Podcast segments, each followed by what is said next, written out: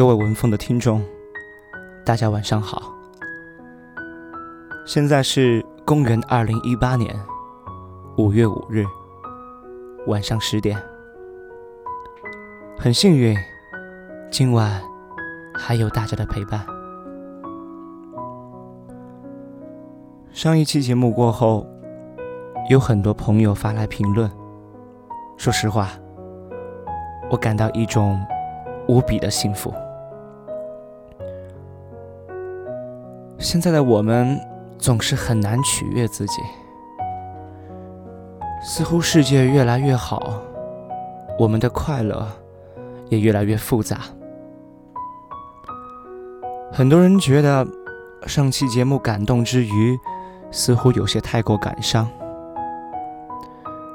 因为不是刻意而为之，所以也不会一直那样。我们都是率性的人。如果情感汹涌，那就任它挥洒吧。今天的节目，想和大家一起聊聊成功。我们这一代人，或者说每一代人，都是在历史中无数伟人的光辉下成长起来的。惊叹仰慕之余，我们停不下脚步。成功学大行其道，尽管我从来对这东西鄙夷，还是难以不感到一点点的恐慌。对于这个问题，我想和大家分享一篇龙应台写给安德烈的家书。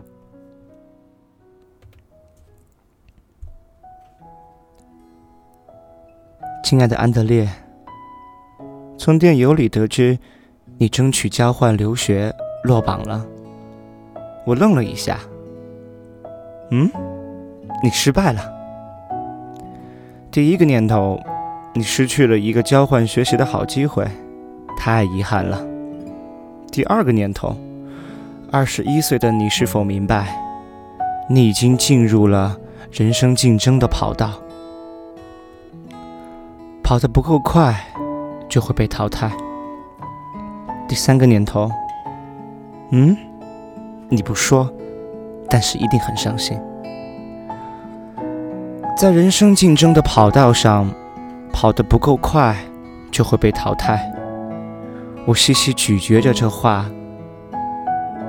好像考卷打开，猛然看见一个从来没见过的全新考题，一时不知从哪里说起。想起一件往事，你十岁那年进入初中，我收到一张学校的来信，让家长带新生去做音乐测验。匆匆读一下来信，我就带你去了。音乐教室里头传来钢琴咚咚的声音，我们坐在门外等候，你害羞地依着我。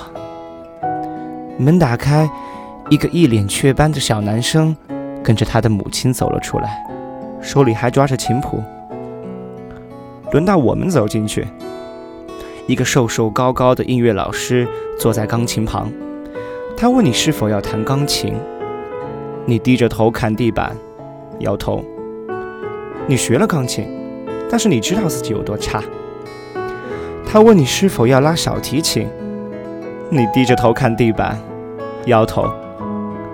老师说：“那会唱歌吗？”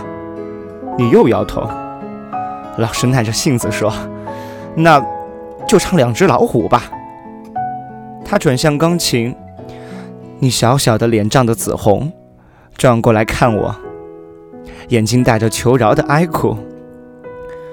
伴奏的钢琴响起，你不得不张嘴，开始喃喃唱。那是一个十岁的孩子，因为太紧张，因为太没自信。唱出的声音就像用指甲逆向去划黑板一样，让人浑身起鸡皮疙瘩。你的声音忽高忽低，一下子又突然断掉，甚至连两只老虎的词都忘了一大半。那真是一场惨绝人寰的灾难。老师终于把钢琴盖关上，缓缓转过来，看着我们，带着一种奇怪的表情。你站在那里，小小的、瘦弱的身躯，低着头，在那巨大而空荡的教室里。回家后，我再把学校的信拿出来细读，才发现，那信是说，如果你认为你的孩子有特别杰出的音乐天赋，请来试音，可以参加合唱团或管弦乐团。天哪，我做了什么？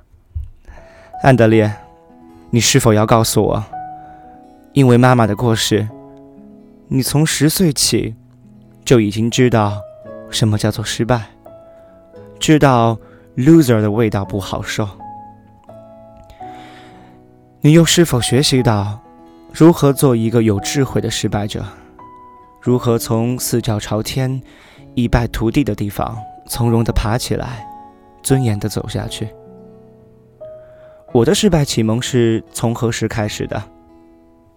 妈妈在台湾乡下长大，第一次进入一个大城市，所谓的好学校。是十四岁那一年，从苗栗县转学到台南市。苗栗县苑里镇是个中型的农村，它的初中校园周围全是水汪汪、绿油油的稻田和竹林密布的清溪水塘。我们习惯赤脚在田埂间奔跑，撩起裤管在湍流里抓鱼。体育课不外乎跑几圈操场，打篮球。玩躲避球，就是一个人站在中间，让人家用球丢你，丢中了你就出局。在操场上奔跑时，你的眼角余光能看见远方的水光流转，雪白的鸬鹚鸟像长腿的芭蕾舞女一样在水田上悠悠地飞起。天空那么大，山显得那么小。青草酸酸多汁的气息，斑鸠咕咕温柔的叫声，总是和体育课混在一起的背景。然后转学到了听说是台南市最好的一所初中——台南市中。校园很小，树木很少，操场被建筑物紧紧包围。第一天上体育课，我看见各种奇奇怪怪的器材，很长很长的竹竿。很重很重的金属球，酷似海里插鱼的枪等等。我不认识任何一个人，也没有一个人认识我。突然被叫到名字，我呆呆地站出去，茫茫然，不知道要做什么。体育老师指着地上画好的一个白圈，要我站进去，意思是画地为牢。他要我拾起地上一个金属球，要我拿起来。然后丢进去。我弯腰拿球，发现那球重的可以，然后用力把球甩出去。一甩出去，旁观的同学一阵哄笑。老师说：“不对啦，再来一次。”我不知道什么地方不对，不是叫我丢球吗？于是回到圆圈内，弯腰拿球丢球，又是一阵轰然大笑。老师大声喊：“不对啦！”再来一次！我不记得自己的眼泪有没有憋住，只记得一旁的孩子们兴奋莫名。没想到今天的体育课那么有娱乐性。回到圆圈，拿球更用力的丢球，老师暴喝：“不对了，哪个学校来的笨蛋，连丢铅球都不会！”老师跨进圆圈，抓住我的肩膀说：“笨蛋，球丢出去以后，身体不可以超过圆圈，你懂不懂？”城市的孩子们笑成一团，他们没见过不会丢铅球的人。十四岁的妈妈，不见得知道所谓在人生竞争的跑道上跑得不够快就会被淘汰，但是城乡差距、贫富不均是什么意思，永远不会忘记。有意思的是，这次失败启蒙教给我的，不是你以后一定要做那城市里的人，而是你以后。一定不能忍受城乡差距、贫富不均所带来的不公平。也就是说，失败启蒙给我的教训，不是打入成功者的行列，而是你要去挑战，去质疑成功者的定义。你要去挑战，去质疑成功者的定义。我收到很多读者来信，有些我还能简单的回复一两句自己认为可能不是完全没意义的话，更多的除了谢谢之外，只能谦卑沉默。生命的重，往往超乎我们的想象，说什么都可能是虚假的、致命的。下面几封信与安德烈分享，这封。是妈妈稍微敢回复的。未来是什么？我要做什么？答案是我不知道。我毕业自台大，留学过美国，有硕士学位，现在有一份工作，看起来一切正常。但是没有人知道我心中的恐惧。我每天准时上班，但是在工作上。没有任何成就感。我觉得这个办公室里有我没我，一点都没差别。上班走回家，我又觉得这个社会有我没我也没两样。办公室里的人比我年长，显得很自信、成熟，好像很清楚自己要干什么；比我年轻的人显得很有企图心，很有冲劲。好像很清楚自己不想和我做朋友。我的老板看不见我，我的同僚也对我熟视无睹。可以说，他们完全不认识我，或者说，我根本不让他们认识我。小时候写作文，我的志愿，我不知道要写什么。现在，我三十岁了。不再有人问我的志愿是什么，我仍旧不知道什么才是有意义的人生。半夜惊醒，一身冷汗；黑夜里坐起，只有茫然和恐惧。你问我有没有压力？有啊，我感觉到别人都在尽力表现，拼命向前，人生显然就是适者生存的竞争跑道，我觉得很害怕。我还很年轻，前面的路看起来很长，所有人都在快跑，你一个人慢慢走，感觉很寂寞，心也很慌，好像随时会被淘汰、丢弃。我也想变成众人的一份子，跟着大家的速度跑步，可是我很平庸，没有自信，写这封信都让我颤抖。我是这样回复的：设想一个跑道上，有人正在跑五千米，有人正在百米冲刺，也有人在做清晨的散步。那跑五千米的人看见那跑百米的人全身紧张，满脸通红，心里会颤抖吗？不会的，因为他知道自己是跑五千米的人。那清晨散步遛狗的人看见跑五千米的人气呼呼地追了过来。他会因而恐惧吗？觉得自己要被淘汰了吗？不会的，因为他知道自己是来散步的。你真的平庸吗？其实要看你让自己站在哪一条跑道上。如果你决定做那清晨散步的人，怎么会有平庸的问题呢？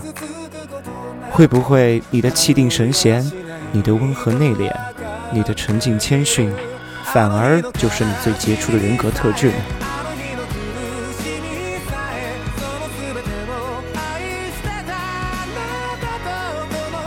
我不知道大家是怎么去定义自己的成功的。至少对于我自己来说，我从来不想去做一个世俗意义上的成功者。人类呀，发展到现在，社会的各个岗位总会有人去做。不缺我一个，我还是做好自己就好。你想活成什么样子，完全取决于你自己。如果我有幸真正成为一个让别人如沐春风的人，那就此生无憾了。在你眼中，什么是成功？我期待你的答案。下周就是母亲节了，你和母亲有些什么美好？